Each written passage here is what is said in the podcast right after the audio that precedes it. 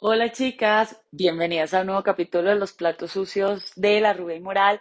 Hoy vamos a hablar del primer amor de mi vida o de lo que yo creía que era el primer amor de mi vida.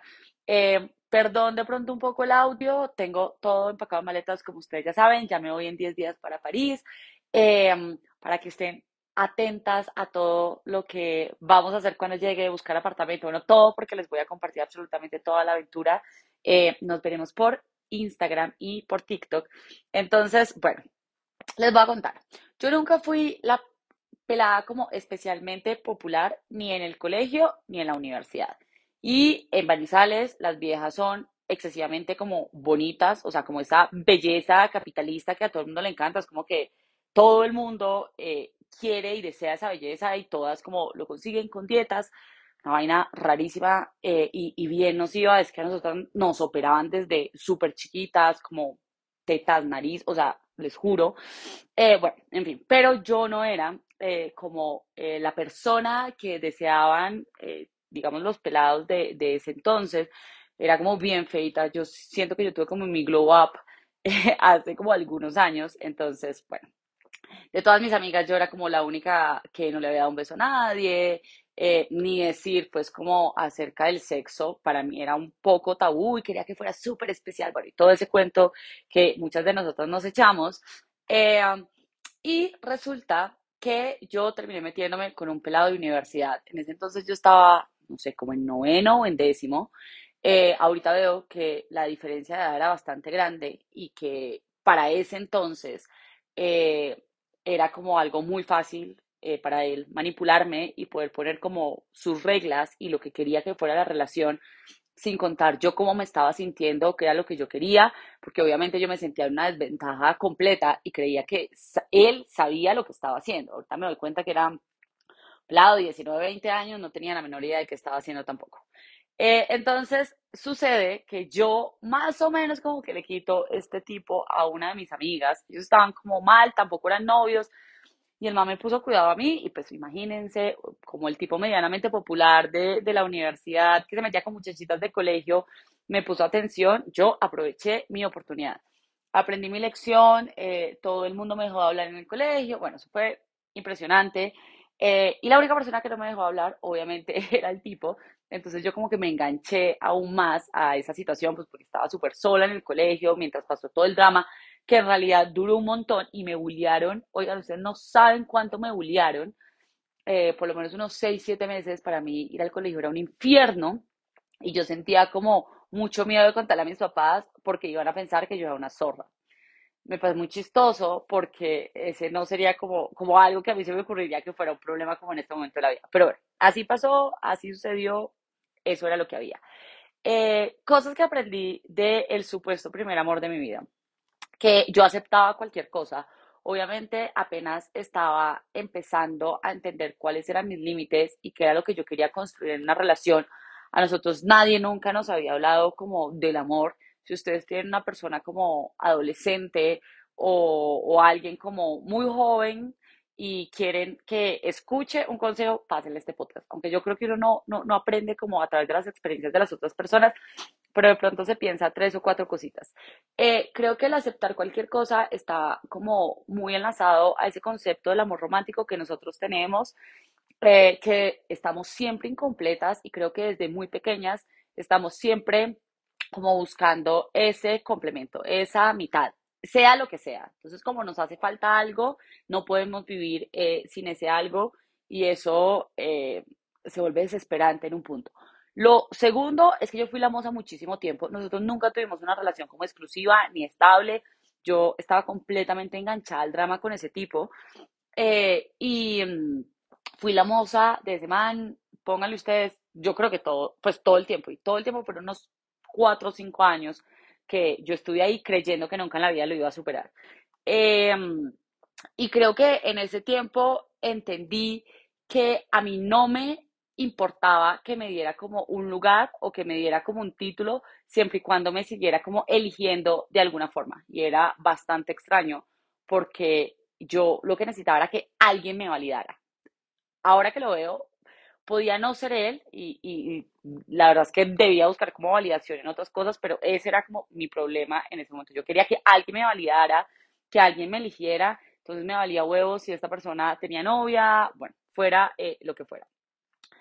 De nuevo les digo, yo siento que la diferencia, o sea, él estaba en la universidad, yo estaba en el colegio, la diferencia de edad en ese entonces, aunque ahora usted me diga, Mónica, 5 años no parece nada, claro, de 30 a 35 no parece mucho, pero de 15 años a 19 a 20 o de 16 años a 21 sí es demasiado tiempo, o de 17 o de 18 a 22, 23, 24, me hacía como súper manipulable porque yo lo veía a él como algo de autoridad y creía que él sabía lo que estaba haciendo. Ahora me doy cuenta que una persona de 20, 21, 22, 23, 24 no tiene ni puta idea de lo que está haciendo. Eh, pero bueno, entonces yo jugaba a sus reglas porque eh, pues sentía que, que él sabía más que yo y que si yo decía alguna cosa me dejaba y que muy posiblemente eso sí hubiera pasado, pero me hubiera ahorrado un montón de tiempo sobre todo perdido porque yo siento que, que, esta no fue como la relación que me dejó más traumática como en la vida. Hay algo que yo aprendí de esa vez que, que yo sentía que él era eh, el amor de mi vida y es em, algo que hablé en terapia porque se repitió en muchas relaciones que tuve. Desde ahí lo puedo ver la primera vez y después como en todas hasta hace, no sé, pónganle ustedes, cuatro años, cinco años y es que yo consideraba que la felicidad estaba estrechamente relacionada como con lo que yo denomino un subidón de mi bipolaridad, eh, que eso nos pasa a todos, o sea, todos tenemos, eh, todos tenemos, perdón, subidones, no crean que yo soy como aquí eh, la única rara, y les voy a explicar un poquito, y es como esa necesidad que tenemos de, de la ansiedad, del drama y de la emoción tirada a un extremo muy grande para que sea algo que a nosotros nos genere emoción o que consideremos como felicidad. Y eso es algo que esta sociedad tiene como súper claro, por eso, digamos, salimos a emborracharnos y nos cascamos tan duro, eh, y es porque creemos que ese es el único estado en el que vamos a poder encontrar como, como una felicidad o desinhibirnos o lo que sea. Entonces, lo mismo pasa con el amor. Entonces, si tú estás como eh, en el drama, en el no sé si me va a elegir, si no me va a elegir, si me quiere, si no me quiere, entonces voy a hacerme la difícil y entonces eh, esta historia de ser la moza me parece súper emocionante eh, y entonces si me vuelve a, a, buscar y me voy con esta persona escondida de mis amigas o de mis papás, entonces súper emocionante y entonces esta ansiedad que siento es el vínculo, como el cordón umbilical que tenemos de, de conexión eh, extra terrenal y nos metemos todos esos pajazos mentales creyendo que, que el amor es, una sensación de caos o es una sensación súper eh, revoltosa o es una sensación eh, en la que después nos vamos a sentir mal, porque después de la toma excesiva llega el guayabo, después de lo que hacemos con, con, una pareja que no nos genera seguridad, pues lo que nos genera es culpa. Eh, y así, vivimos como en un bucle de generar esas sensaciones para después sentirnos muy mal, pero después volverlas a querer porque están allá, o sea, están en el tope. Y yo me he dado cuenta, eh, después de mucha terapia, que la felicidad se siente más como la calma, como lo seguro, como lo rutinario, y que en esa, entre comillas, cosas que nos parecen estáticas, podemos encontrar también placer y mucha alegría y nada mejor nada mejor, ya cuando uno lo entiende, que un lugar seguro, que un lugar donde están decidiendo por ti, que un lugar donde las cosas están claras. Eh, eso, o sea, como que literalmente es lo que uno lo puede enganchar con verdadera felicidad y cuando uno se da cuenta de eso y cambia la forma de accionar, eh, entiende que uno no quiere volver a esos lugares de drama porque no son necesarios. Y bueno, eso yo también he entendido con mi enfermedad y muchas otras cosas porque yo buscaba ese subidón en, en, en, todo, oigan, en todo, porque yo creía que ese subidón era lo único que a mí me hacía como feliz.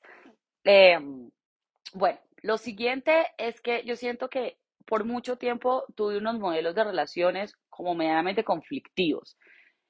Y eso le hablo desde mis papás y las relaciones que tenían como los papás de mis amigas. Era como una vaina ahí toda rara eh, la literatura que a mí me formó tanto, yo amaba a todos estos machitos cagados como Bukowski, Hemingway, Fitzgerald, y mis referentes eran manes en relaciones que eran un caos y que básicamente ellos consideraban como amor eh, llevar a la locura a otra persona. Em, definitivamente eso me marcó y yo que soy, que, que buscaba la intelectualidad a toda costa, pues eso era lo que quería y eso me marcó como, como muchísimos años.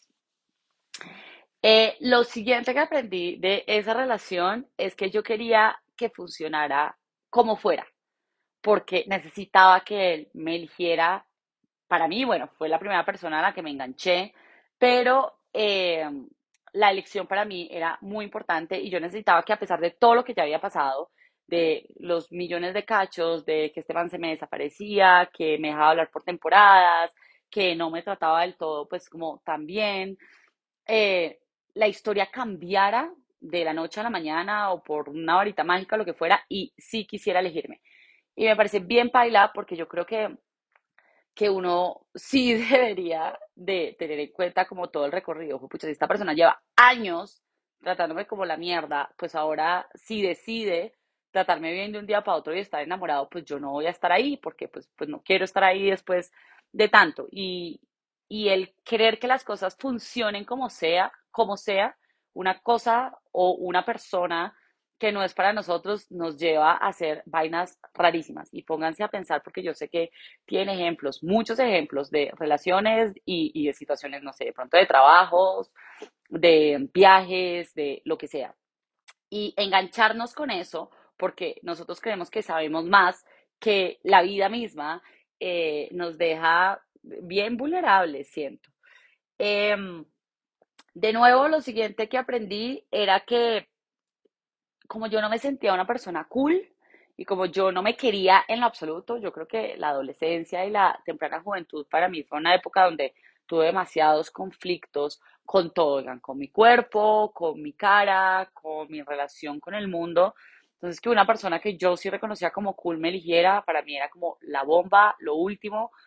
Eh, y creo que eso también como puede pasarnos. Yo por varias relaciones me sentí como mucho o sea, como muy inferior y veía a la otra persona como, wow, eh, esta persona, ¿cómo me eligió? Me acuerdo que después tuve un noviecito como mi novio más largo y en ese tiempo existía Tumblr y la gente me escribía por ahí, como yo no entiendo tú, como siendo tan fea, estás con ese man que es tan guapo.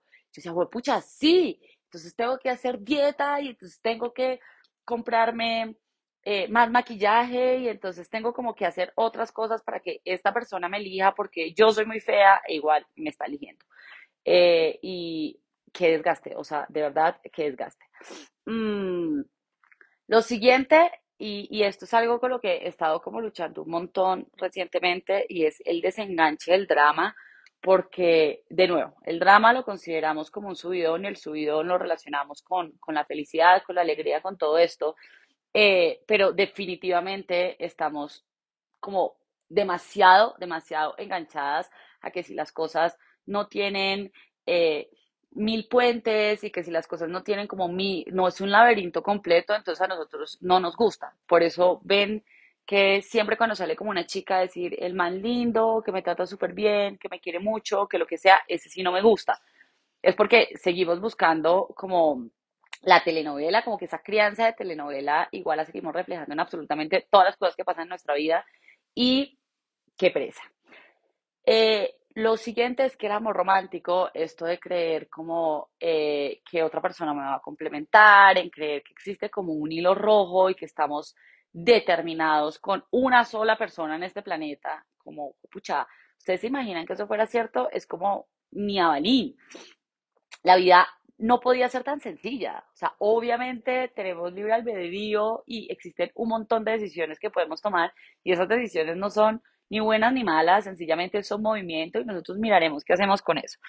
Eh, y toda la, la, construcción del amor romántico que deja a la mujer en un lugar muy paila, como sedienta de amor y buscando demasiado amor y haciendo lo que sea por una pareja, era en lo que yo vivía. Creo que yo no tenía una construcción, una cosa diferente. Pues en el colegio estudiaba y salía con amigas y todos los temas eran de manes.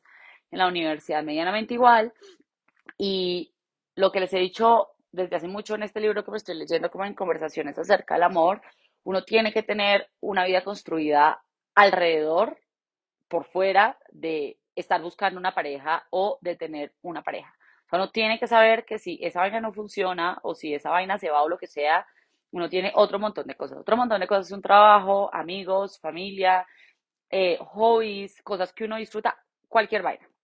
Y no me digan que pues yo no tengo nada de eso, si no tienen nada de eso, igual lo pueden eh, construir. O sea, mientras ustedes tengan vida, todavía pueden construir lo que se les dé la gana. Bueno, lo siguiente es que prefería comerme los límites que esa otra persona me dejara, porque yo creía, realmente creía que si esa persona me dejaba, pues nadie más me iba a volver a querer. O sea, imagínense, yo ahí que me creía cualquier zapato, eh, el man cool me había elegido, si yo le llegaba reprochado, le llegaba a decir, esto me está pareciendo del orto, pues esta persona me iba a dejar y el fin del mundo, lo peor de la vida. Eh, después he entendido que hay cosas peores que una persona te deje y que eh, poner límites nos va a salvar de un montón de vainas. Entonces, les invito a que se enfrenten al rechazo. Yo sé que a veces suena muy bonito y lo que sea, pero yo sí creo que em, enfrentarse al rechazo y, y, saber que uno puede atravesarlo y saber que uno puede no gustar y saber eh, estar en el no es de las lecciones más importantes que hay en la vida porque uno cuando se acostumbra al rechazo y cuando lo votan muchas veces porque, oigan, para yo estar aquí en una relación donde me eligieron y Alejo se casó conmigo, no sé, he tenido 80, 90, 100 enredos, no relaciones como en serio, pero seguramente por lo menos 80, 90 personas se han cruzado, por lo menos de textear y que me guste, no sé, lo que sea. Entonces, estar ahí eh, lo hace a uno darse cuenta que no es tan grave y que pues, las personas pueden decir que no, que tener química realmente y que las cosas y que las dos personas estamos en el momento en el que nos queramos elegir no es como tan normal y tan fácil, pero cuando llega una persona que sí es como, wow, la verga. Y como esa persona dijo que sí, muchas otras personas también pueden decir que sí. Entonces esta vida es más como el ensayo y el error. Bueno, lo siguiente es que yo vivía en una relación que no existía y les quiero hacer esta pregunta. ¿Cuánta parte de la relación que ustedes están teniendo hoy con esa persona que es eh, como para ustedes traumática o dramática o no les valida o lo que sea, es imaginación de ustedes? Y en el, de nuevo, en el libro que yo les recomiendo, eh, esta mujer habla que uno se tira a, a, en una relación, al matrimonio, al compromiso, como entre comillas, un poco más serio, con una parte de imaginación y otra parte de miedo el miedo es el miedo a perder a esa otra persona, entonces como no la quiero perder, eh, voy a generar un compromiso con ella. Y el otro lado es la imaginación, es porque nosotros no controlamos el futuro y no sabemos qué va a pasar en el futuro, entonces pues hacemos una proyección de qué podría pasar y a través de eso pues nos tiramos a, a una relación y a un compromiso. Pero yo sí creo que hay relaciones en las que uno vive únicamente en la imaginación, en una construcción de la cabeza que esa otra persona incluso jamás le ha dicho que es cierta, jamás le ha reafirmado y jamás le ha demostrado. Entonces, pues les hago una pregunta, lo que ustedes tienen en su cabeza, como no, yo, es que yo sé que en el fondo sí le importo. ¿Ustedes de dónde sacan eso? O sea, esta persona se los ha demostrado, porque decir, una persona puede decir mucho, se los ha demostrado, ha cambiado, eh, ha seguido los límites que ustedes les han puesto, eh, no, es que yo sé que en el fondo esta persona sí quiere construir conmigo. De nuevo, ¿cuáles son las cosas que eh, ustedes pueden decir como acompañan esta idea que tengo en la cabeza y me hacen sentir realmente que es verdadera? Y háganlo así con todo porque yo creo que a veces nosotros estamos en mundos más imaginarios que mundos reales. A mí me pasa mucho porque soy cáncer eh, pero hay que aprender cómo estar un poquito más acá. Bueno, lo siguiente es que esa relación no se acabó hasta que yo la corté y, y yo creo que hubiera podido seguir así como en esa toxicidad como toda la vida y de ahí me di cuenta que no era como realmente ni ningún amor de mi vida, que no teníamos una conexión como realmente especial, ni de otro plano, ni lo que sea. Es más, o sea, yo a esa persona la pienso en este momento en mi vida jamás. La pensé como para este, este podcast porque dije, pucha, yo cuántas veces he dicho el amor de mi vida, eh, muchas, si lo querían saber, pero quería decir como, ¿cuándo empezó esto? Y pues, bueno, claro, esta fue la historia con la que empezó, pero eso que parecía insuperable, que parecía que me iba a consumir y que parecía que teníamos como una relación excepcional y mágica, oigan, esa historia la tiene todo el mundo con alguien o con varios, y, si es con varios ya es un patrón. Eh, todo el mundo la tiene con alguien y es basura en todos los casos. Por lo menos 99% de los casos porque puede que exista como la excepción a la regla. Em, y ahora me río de esa persona de hace 10, 15 años que creía que tenía algo como insuperable o de otro planeta o lo que sea, porque sinceramente en este momento yo mm, en la vida elegiría a esa persona, o sea, es como el perdedor más grande de la historia. Pero bueno, em, no hay ninguna química especial ni señal del universo. Ustedes están inventando eso. O sea, si ustedes son la persona que está abriendo TikTok para buscar a ese ser que lee el tarot y les da señal que ese ser humano les ama, les digo que no, no se enganchen con esas cosas, enganchense con, con actos reales que ese otro ser humano esté haciendo para estar con usted. O sea, si no les está buscando, no les quiere y ya está. Y hoy vi algo en TikTok que me hizo demasiado sentido y es como eh, la historia de, de, la mujer que dice como, ay, todos vuelven, me faltaba el último por volver y con esto comprobé que todos vuelven y soy insuperable. Es como, no, todos pasamos por rachas de calentura, entonces tampoco se deben llevar por eso y obvio uno, uno en una racha de calentura lo que hace es volver a lo conocido, pues porque es lo más fácil también. Entonces, ya saben. Lo siguiente es que el sexo era muy malo, era pésimo. Fue el primer man con el que culié, entonces creo que, que por eso también era tan malo, porque pues yo cualquier cosa y endiosaba un montón el sexo con ese tipo y, y fatal, o sea, yo no me imagino dónde yo me hubiera quedado ahí, o sea, donde esa sí hubiera sido mi historia, porque es que, oigan, yo estuve como cinco años con ese man y jamás mejoró, entonces, bueno, no, no, no chévere. Eh, y lo siguiente que les quería decir con esto es que yo también sentí que me iba a morir de amor. Eh, yo también creía que no iba a poder superar eso. Yo también creía que si cortaba eh, esa historia, nunca la vida iba a conseguir como una historia que si la asimilara o me hiciera sentir eso. Y, eso solamente estaba en mi cabeza porque nosotros venimos aquí a cruzarnos con un montón de historias y hacer eh, como conexiones con un montón de personas, entonces sí, o sea, ustedes van a volver a sentir lo mismo, no les digo que a la semana, al mes, a los dos meses, pero lo van a volver a sentir porque es la vaina de la vida y uno se vuelve a cruzar con seres maravillosos una y otra vez. Em, me parece chistoso ahorita como incluso toda la historia y me parece sobre todo chistoso la cantidad de energía y, de poder que yo le di a esa historia y les eh, animo a que de pronto ahorita nos repensemos un poco las relaciones desde otro lado y entendamos que la relación de pareja es espectacular, pero cuando se acaba no va a ser el fin del mundo, uno tiene otras cosas de las que se puede agarrar y además de eso van a llegar otras historias. Mientras tengamos vida, van a llegar muchísimas otras historias. Bueno, esa es la historia de el primer amor de mi vida. Quería además dejarles un anuncio parroquial porque tenemos la membresía eh, que está completamente espectacular. Se pueden conectar en el momento que quieran y tenemos absolutamente todo grabado. Tenemos los ejercicios, tenemos las lecturas y las conversaciones acerca del amor. Vamos a tenerlas eh, la siguiente semana. Va a ser absurdo todo lo que vamos a hablar acerca de eso y todo el material lo tienen ahí. Se, si se conectan ahora, tienen todo el mes. El siguiente mes vamos a hablar un montón de cosas acerca de la locura, de las adicciones. Entonces, súper bienvenidas. Recuerden que yo tengo una cuenta donde eh, hablo acerca de libros que se llama La Tonta Lectora. Muchas gracias por acompañarme aquí. Déjenme saber qué les pareció esta mini cápsula y nos vemos en un próximo episodio. Besos y abrazos.